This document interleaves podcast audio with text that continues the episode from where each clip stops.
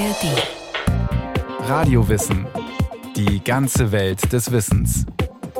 Ein Podcast von Bayern 2 in der ARD Audiothek. Wenn sich Fische zu einem Schwarm zusammenfinden, um sich vor Attacken eines Fressfeindes zu schützen, dann spricht man von kollektiver Intelligenz.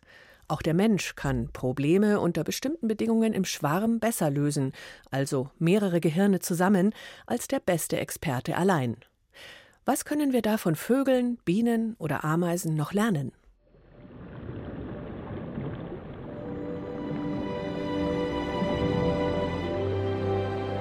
Ein riesiger Schwarm Sardinen zieht durchs Meer. Er ist so groß, dass er aus der Luft zu erkennen ist, als ein riesiger Körper. Die Tiere tanzen synchron durchs Wasser, wechseln die Richtung, schlagen Haken, verbinden sich zu strudelförmigen Kreisen. Choreograf dieses Balletts sind ein paar hungrige Haie, die die Sardinen jagen. Wenn sich die Fische bewegen, auf eine Weise, die hoch synchronisiert ist, dann wird es sehr, sehr schwer für den Räuber, einen Fisch unter den ganzen auszusuchen und den zu fokussieren und den erfolgreich angreifen zu können. Professor Jens Krause ist Verhaltensbiologe und Schwarmforscher. Es gibt noch einen Grund, warum viele Fische im Schwarm schwimmen, erklärt er. Millionen Augen sehen mehr. Die Wahrscheinlichkeit, dass ein paar von ihnen selbst gut getarnte Räuber entdecken, ist in der Masse ungleich größer. Umso größer der Schwarm, desto besser gelingt es den Fischen, diesen versteckten Räuber zu erkennen. Und das steigt ganz rapide an mit der Schwarmgröße, dieses Vermögen. Fische, Vögel, Ameisen, Bienen, Krabben, Gnus. Viele Tiere bilden Schwärme. Gemeinsam finden sie schneller den richtigen Weg, schützen sich besser vor Feinden erschließen leichter neue Nahrungsquellen oder pflanzen sich erfolgreich fort. Gründe für Schwarmbildung gibt es also viele. Doch was macht einen Schwarm intelligent? Bei der Schwarmintelligenz geht es um Leistungen, zu denen Tiere in Gruppen fähig werden, wenn sie unabhängig voneinander in der Umgebung Informationen aufnehmen diese Information durch soziale Interaktion verarbeiten und damit ein kognitives Problem lösen, das sie so als Einzeltier nicht lösen könnten. Wenn ein Bienenschwarm ein neues Zuhause sucht, schickt die Königin Kundschafterinnen los. Wer ein geeignetes Quartier entdeckt, erzählt den anderen davon. Dazu führen die Bienen einen Schwänzeltanz auf. Je enthusiastischer die Darbietung, desto besser das Quartier. Das ermuntert andere, sich den Ort anzuschauen. Überzeugt er sie, werben auch sie für ihn. Mit der Zeit steigt die Zahl der Befürworter, konkurrierende Objekte fallen durch. Irgendwann hat sich die Mehrheit für einen Standort entschieden. Dann fliegt der ganze Schwarm los. Eine Biene allein ist vermutlich nicht besonders schlau. Doch viele Bienen zusammen sind ziemlich clever. Im Schwarm verbinden sich die Gehirne der Tiere zu einer Art Superhirn. Dieses Phänomen nennt man auch Emergenz. Das bedeutet, das Ganze ist mehr als die Summe seiner Teile. Das Erstaunliche dabei, die Tiere halten sich an nur drei einfache Regeln, sagt der Verhaltensbiologe Jens Krause. Ohne diese wäre Chaos. Im engsten Bereich fühlt man sich von anderen abgestoßen. Das ist meistens dazu da, um Kollisionen zu vermeiden. Dann gibt es so eine Ausrichtung, dass man also in die gleiche Richtung guckt oder den Körper in die gleiche Richtung orientiert. Und dann praktisch eine Anziehung, dass Individuen sich aufeinander zubewegen, wenn sie ähm, relativ weit voneinander entfernt sind. So bleibt der Schwarm zusammen. Jedes Individuum achtet immer nur auf seine unmittelbaren Nachbarn, Allein deren Verhalten zählt. Entscheidungen des ganzen Schwarms basieren auf Bewegungen einzelner Tiere, die von allen kopiert werden. Es ist ein sich selbst organisierendes System. Kein Tier ist in der Lage, die Gesamtsituation zu überblicken. Aber aus der lokalen Interaktion resultiert ein kollektives Verhalten. Dass sie klug agieren, ist den Tieren dabei gar nicht bewusst.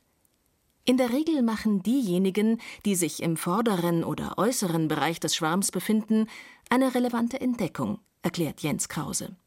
Meistens braucht es nur einen gewissen Prozentsatz von Individuen, die diese Entdeckung machen, damit die anderen folgen. Wir sprechen da von so einem Schwellenwert, der liegt häufig so bei fünf oder zehn Prozent der Schwarmmitglieder, manchmal auch sogar noch weniger. Und wenn die so ein Verhalten zeigen, so eine plötzliche Richtungsänderung, dann ist der Rest des Schwarms bereit, dem zu folgen, weil sie voraussetzen können, dass das etwas ist, das für sie auch günstig ist. Nicht ein Anführer sagt, wo es langgeht, sondern ein kleiner Teil der Gruppe übernimmt kurzzeitig die Führung. Die Mehrheit folgt. Eine Sekunde später kann es schon ein anderer Teil sein. Schwärme sind hierarchiefreie Zonen. Alle sind einander gleichgestellt. Was zählt, sind für das Leben aller relevante Informationen. Und das macht so ein bisschen auch die Faszination und auch die Stärke des Prinzips Schwarm aus, weil bei einer Gruppe, die immer durch ein bestimmtes Individuum geführt wird, wenn das gefressen wird, stirbt, altersmäßig oder so, und dann weg ist, dann wäre ja der Schwarm sehr hilflos. Und dadurch, dass der Schwarm eigentlich immer auf die Mitglieder reagiert, die gerade relevante Informationen besitzen, ist im Grunde das ein dezentrales Führungsprinzip. Und das macht den Schwarm natürlich sehr stark. Ein Insekt, das allein eher ungeschickt ist, im Schwarm aber besonders intelligent, ist die Ameise. Im Kollektiv leisten die Kabeltiere Erstaunliches. Sie können Körperbrücken und schwimmende Plattformen bauen. Herausragend ist auch ihre Navigationsfähigkeit. Wenn Ameisen eine neue Futterquelle entdecken, suchen sie den schnellsten Weg zwischen dieser und ihrem Nest, um sie effektiv auszubeuten. Dafür hinterlassen sie sogenannte Pheromone, flüchtige Duftstoffe als Markierung. Die Ameisen laufen hin und her, manche öfter als andere, weil sie eine kürzere Route gefunden haben. Dadurch sammeln sich auf ihrem Weg besonders viele Pheromone an, die immer mehr Tiere auf die Route locken. Schon nach kurzer Zeit benutzen alle Ameisen den schnellsten und effektivsten Weg. Ameisen können im Kollektiv mit ganz einfachen Regeln komplexe Probleme lösen. Deshalb sind sie nicht nur für Verhaltensökologen wie Jens Krause so interessant, sondern auch für Informatiker. Professorin Sanas Mustagim ist Informatikerin und beschäftigt sich intensiv mit dem Thema Schwarmintelligenz. Computerprogramme können sehr viel von Tierschwärmen lernen, sagt sie. Ein Beispiel sind sogenannte Ameisenalgorithmen. Also einfache Handlungsvorschriften, wie Ameisen sie haben, die in vielen Einzelschritten zur Lösung eines Problems führen. Die Frage ist, wie können wir Algorithmen schreiben, die robustes Verhalten zeigen können, zum Beispiel wenn ein Gerät ausfällt oder zwei, drei, trotzdem das System funktioniert. Stellen Sie sich vor, Ameisen, die bauen zum Beispiel eine Brücke oder die bauen eine Ameisenstraße und wenn ein oder zwei oder mehrere Ameisen ausfallen, trotzdem das Ganze kann die Aufgaben sehr gut erfüllen. Und die Frage ist, wie kann man solche adaptive und robuste Verhalten auch für technische Systeme haben. Und dann schauen wir immer gerne, wie die Natur diese Aufgaben löst. Ameisenalgorithmen werden häufig eingesetzt, um Prozesse zu optimieren. In der Produktion in Fabriken, der Logistik, der Schaltung von Telekommunikationskanälen, der Erstellung von Einsatzplänen.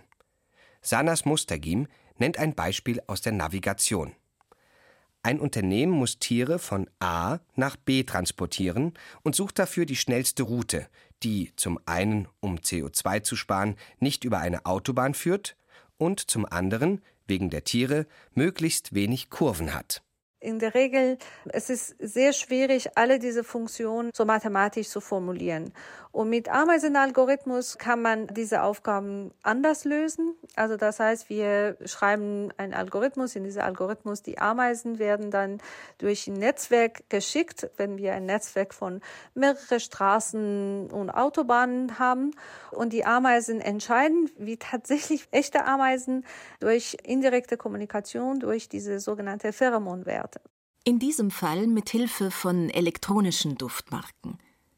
Schwarmintelligenz hat aus der Perspektive der Informatikerin Sanas Mostagim drei Säulen. Die erste besteht aus den Individuen, die sich gemeinsam durch einen Raum bewegen. Die zweite aus einfachen Regeln, nach denen diese Individuen agieren.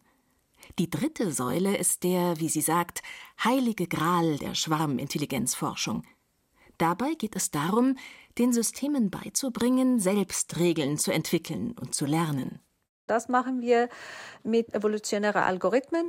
Wir geben diese Roboter nur die Aufgabe. Wir sagen zum Beispiel, die müssen lernen, von einem Raum zum nächsten gehen. Wir sagen aber nicht wie. Und diese Roboter sollen gemeinsam lernen, wie diese Aufgaben gemacht werden sollen.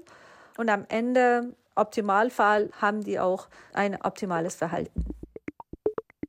Künstliche Intelligenz orientiert sich zum Teil am Verhalten von Schwarmtieren, erklärt Sanas Mostagim. Eine der wichtigsten aktuellen Entwicklungen in diesem Bereich sind sogenannte Schwarmroboter.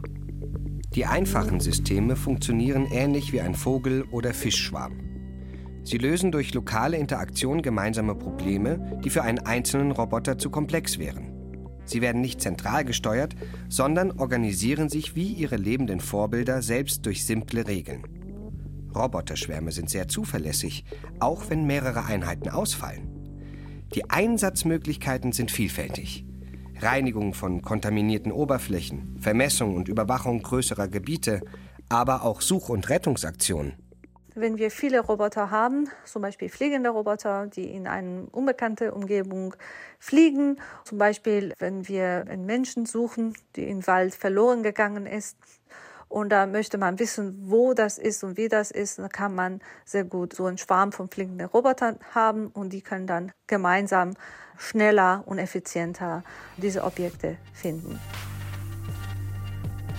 Die Schwarmintelligenz von Tieren überträgt der Mensch auf Computersysteme, schafft künstliche Intelligenz. Wie schwarmintelligent aber ist der Mensch selbst? Der erste, der dies wissenschaftlich untersucht hat, war der britische Naturforscher Francis Galton. 1906 führte er ein ungeplantes, aber für die Schwarmforschung bahnbrechendes Experiment durch. Auf einer Nutztierschau im britischen Plymouth können Besucher raten, wie viel Kilo Fleisch ein Ochse nach dem Schlachten und Zerlegen auf die Waage bringen wird. Galton lässt sich die Wettkarten aller 787 Teilnehmer aushändigen, um sie auszuwerten. Das Ergebnis ist verblüffend. Der Durchschnitt aller Schätzungen weicht nur um 0,8 Prozent vom tatsächlichen Ergebnis ab. Und das, obwohl viele Teilnehmer nicht vom Fach sind. Die Masse war intelligenter als die Klügsten in ihrer Mitte. Verbinden sich Menschen im Schwarm also auch zu einer Art Superhirn? Die Antwort ist Jein. Schwarmintelligenz funktioniert beim Menschen nur unter bestimmten Voraussetzungen, erklärt der Verhaltensbiologe Jens Krause. Und selbst dann gäbe es keine Garantie. Wichtig sei, dass die Individuen weitgehend unabhängig voneinander Informationen aufgenommen haben. Dann ist sicherlich auch wichtig eine hohe Diversität, dass also verschiedene Sichtweisen auf das gleiche Problem kommen. Dann ist wichtig, dass die Individuen das Problem wirklich einschätzen können. Man darf also nicht völlig überfordert sein. Und viertens ist sicherlich auch wichtig, dass keine Manipulation stattfindet, dass es nicht durch Wunschdenken geleitet ist. Eine Art Schwarmintelligenz bei Menschen funktioniert besonders gut, wenn Vorhersagen oder Schätzungen gefragt sind. Konjunkturprognosen basieren häufig nicht auf Computermodellen, sondern auf Befragungen von Unternehmen. Wahl- und Sportergebnisse lassen sich ebenfalls erstaunlich exakt vorhersagen. Auch wenn das Wissen der vielen angezapft wird, sind diese einzelnen Experten oft haushoch überlegen. So liegt der Publikumsjoker bei Wer wird Millionär über die Jahre in rund 90 Prozent der Fälle richtig. Im Schwarm werden Wissenslücken Einzelner gestopft und persönliche Vorlieben ausbalanciert. Eines der besten Beispiele für den Nutzen der Schwarmintelligenz kommt für den Verhaltensbiologen Jens Krause aus der Medizin. Wir haben uns angeguckt, mit welcher Wahrscheinlichkeit bei Mammogrammen beim Brustkrebs Ärzte die richtige Diagnose stellen. Und wir haben dann die Diagnosen von drei oder mehr Ärzten genommen. Wir haben die miteinander verrechnet nach einfachen Algorithmen. Und wir konnten zeigen, dass bereits, wenn man drei Ärztemeinungen miteinander verrechnet, man auf bessere Entscheidungen kommen kann als der beste Arzt in so einer Gruppe. Wie sieht es bei Massenveranstaltungen aus? Können die Menschen auch hier von Tieren lernen, sich im Schwarm perfekt zu koordinieren und dadurch Massenpaniken mit 21 Toten und über 650 Verletzten wie 2010 bei der Love Parade in Duisburg zu verhindern? Jens Krause und sein Team führten dazu ein Experiment mit 200 Menschen durch. Und die konnten wir mit zehn Individuen in der Gruppe tatsächlich äh, steuern in ihrer Bewegung auf einem öffentlichen Platz. Diese zehn Individuen hatten Richtungsinformationen, wo sie hin sollten. Das wussten aber die anderen in dieser Menschenmenge nicht. Diese zehn Individuen wussten auch voneinander nichts. Sehr schnell steuerten alle Teilnehmer des Experiments in dieselbe Richtung, weil sie das Verhalten der 5% kopierten. Um eine Massenpanik zu verhindern, könnte es bei Evakuierungsmaßnahmen also helfen, wenn wenige Wachleute Rettungswege gezielt ansteuern und so die Menschenmassen lenken.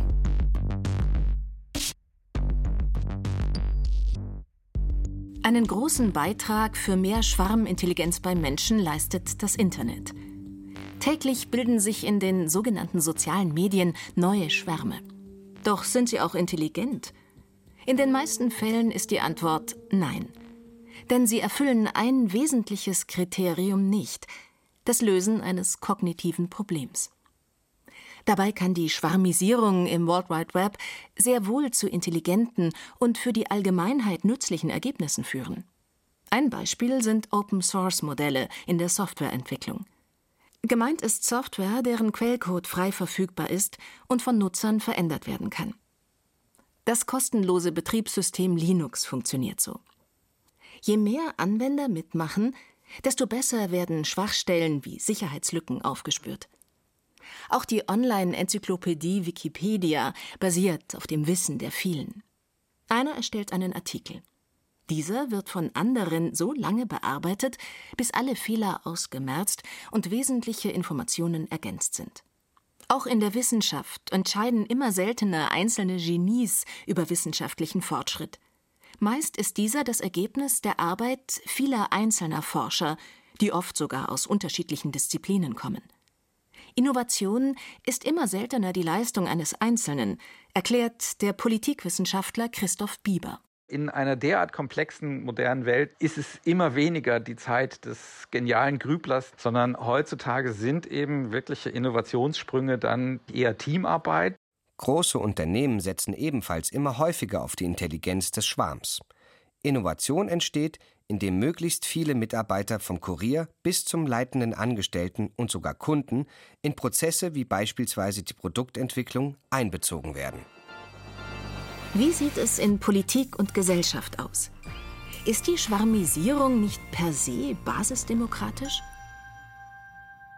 Hier müsse man klar unterscheiden zwischen sozialen Bewegungen wie dem arabischen Frühling, bei dem sich Massen über soziale Medien verabredeten, um einen Sturz des Systems zu erreichen, und schwarmintelligenten Prozessen, die kognitive Probleme lösen wollen, sagt der Politikwissenschaftler Christoph Bieber. Er forscht unter anderem zu den Auswirkungen des Internets auf politische Prozesse und die Demokratie. Die erste Partei, die in Deutschland schwarmintelligente Verfahren in die Politik geholt habe, sei die Piratenpartei gewesen, erzählt er. Da hat man dann gesagt, man wehrt sich eigentlich gegen die klassische Aufteilung einer Basis und einer Parteielite, sondern man setzt quasi alle auf dem gleichen Level an und dann haben auch alle gleich viel zu sagen. Wie organisiert man das? Dazu braucht man die digitalen Medien. Da waren die Piraten sicher die Vorreiter, die sehr, sehr viel in der parteiinternen Kommunikation dann zum Beispiel mit Wikis gearbeitet haben, also Dokumenten, die von sehr, sehr vielen Menschen gleichermaßen editierbar, veränderbar sind. Mittlerweile nutzen auch andere politische Akteure und Parteien vermehrt Tools zur Beteiligung vieler. Die Corona-Pandemie hat dieser Entwicklung zusätzlich Auftrieb gegeben. Als Beispiel nennt Bieber das Petitionswesen.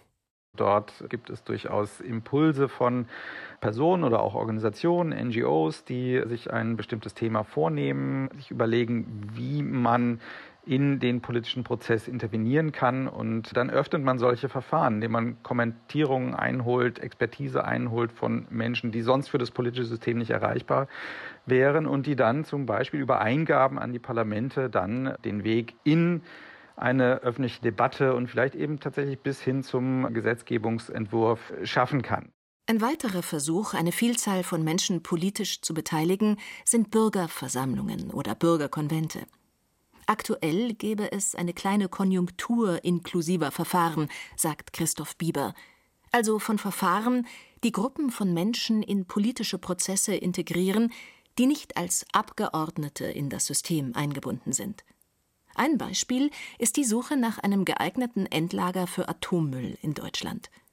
Doch solche Prozesse sind anstrengend und organisatorisch anspruchsvoll. Es ist aufwendig, viele Menschen, die dann für ein ganzes Land möglicherweise sprechen sollen, zusammenzubringen an einem bestimmten Ort zu einem bestimmten Zeitpunkt, um dort dann einen Austausch und Diskussion stattfinden zu lassen und die wiederum dann weiter zu verarbeiten. Am besten würden derartige Verfahren funktionieren, wenn man analoge und digitale Prozesse miteinander kombiniere.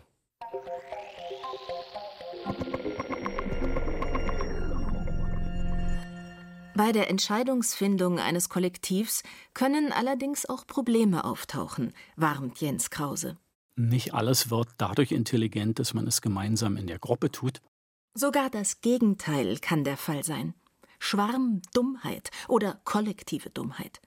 Jens Krause verdeutlicht das anhand eines Beispiels, das er beobachtet und untersucht hat. Eine Gruppe von Menschen steht an einer roten Ampel.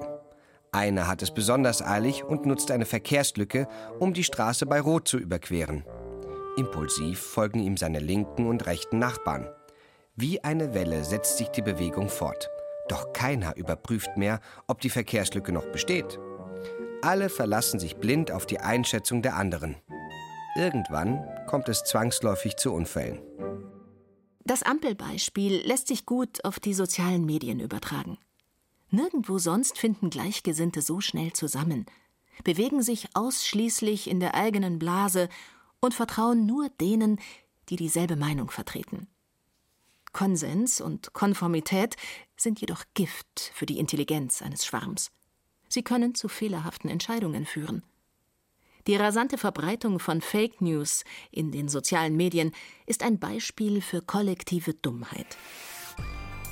Damit ein Schwarm seine Intelligenz entfalten kann, müssen seine Mitglieder unabhängig in ihrer Meinungsbildung sein.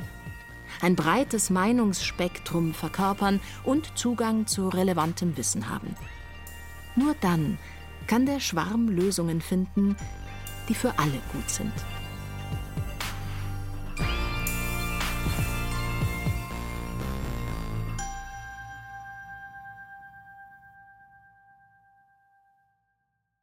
Und Lösungen, die für alle gut sind, sind heute ja mehr gefragt denn je. Juana Bruxitter über den Schwarm und seine Intelligenz. Lust auf noch mehr schlaue Tiere? Wir hätten zum Beispiel noch die Radio-Wissen-Folge über intelligente Krähen, zu finden in der ARD-Audiothek und überall dort, wo es Podcasts gibt und auch als Link in den Shownotes. Viel Spaß beim Hören. Hi, ich bin Shahrzad Eden Osterer und ich bin die Host von Kinder der Flucht, Frauen erzählen. In diesem Podcast erzählen vier Frauen und Mütter ihre Geschichten. Geschichten vom Aufbruch, von Flucht und dem Versuch anzukommen. Wie erklärt man zum Beispiel seinen Kindern, dass man von heute auf morgen die Heimat verlassen muss? Deshalb haben wir sofort gesagt, dass es Krieg begonnen hat. Ich habe mir Mühe gegeben, irgendwie die Kinder auch zu beruhigen. Aber trotzdem, es hat sehr schlecht geklappt. Welche Verantwortung hat man als Mutter auf der Flucht? Wenn etwas passiert von meinen Kindern, kann ich mich nicht verziehen, weil das war meine Entscheidung. Und ich stehe immer vor meinen Kindern. Die waren sauer auf mich, die wollten nicht mit mir sprechen noch. Meine Tochter und mein Sohn, die wollten nicht mit mir sprechen zwei Tage. Ne? Die haben gesagt, du, du bist nicht so einer, wieso hast du gelogen? Und was bedeutet eine Fluchtgeschichte in der Familie für die nachfolgende Generation? Ich bin das, was man ein klassischer Kriegsenkel bezeichnet. Meine Mutter ist ein Kriegskind. Wann ist das erste Mal, dass du mit der Fluchtgeschichte deiner Mutter konfrontiert wirst? Ununterbrochen. Wir möchten das Thema Flucht aus mehreren Perspektiven betrachten, vor allem aber aus einer weiblichen Perspektive. Es geht darum, welchen besonderen Gefahren Frauen und Kinder auf der Flucht ausgesetzt sind und wie eine Flucht das Leben verändert, auch über mehrere Generationen hinweg. Kinder der Flucht, Frauen erzählen. Finden Sie ab jetzt in der ARD Audiothek und überall, wo Sie sonst Podcasts hören.